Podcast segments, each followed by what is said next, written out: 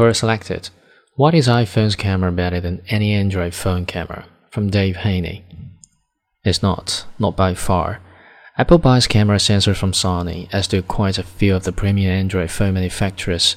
However, Apple has stuck to fairly small sensors, even for a smartphone.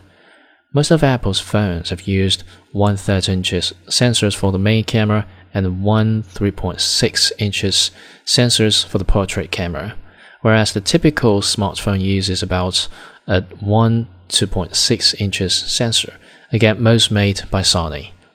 Last I checked, the best camera system in the phone today is that of the Huawei P20 Pro.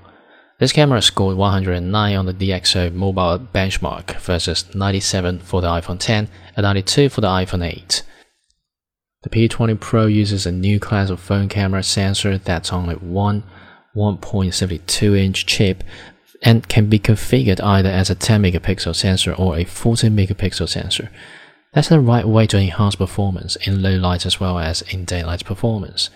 Sony already announced a 12 48 megapixel version of the same type of sensor, the P20 Pro also has a monochrome camera, which in some cases improves the overall image produced by the phone.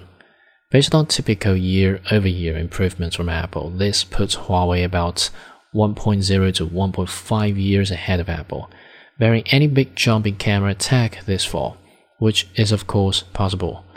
Google, Xiaomi, Samsung, and HTC all have 2018 phones that rate better than any iPhone at this point in time, and quite a few more than rate better than any iPhone that's not the iPhone 10. But of course, Apple's due to release something new next month, so maybe they will catch a bit.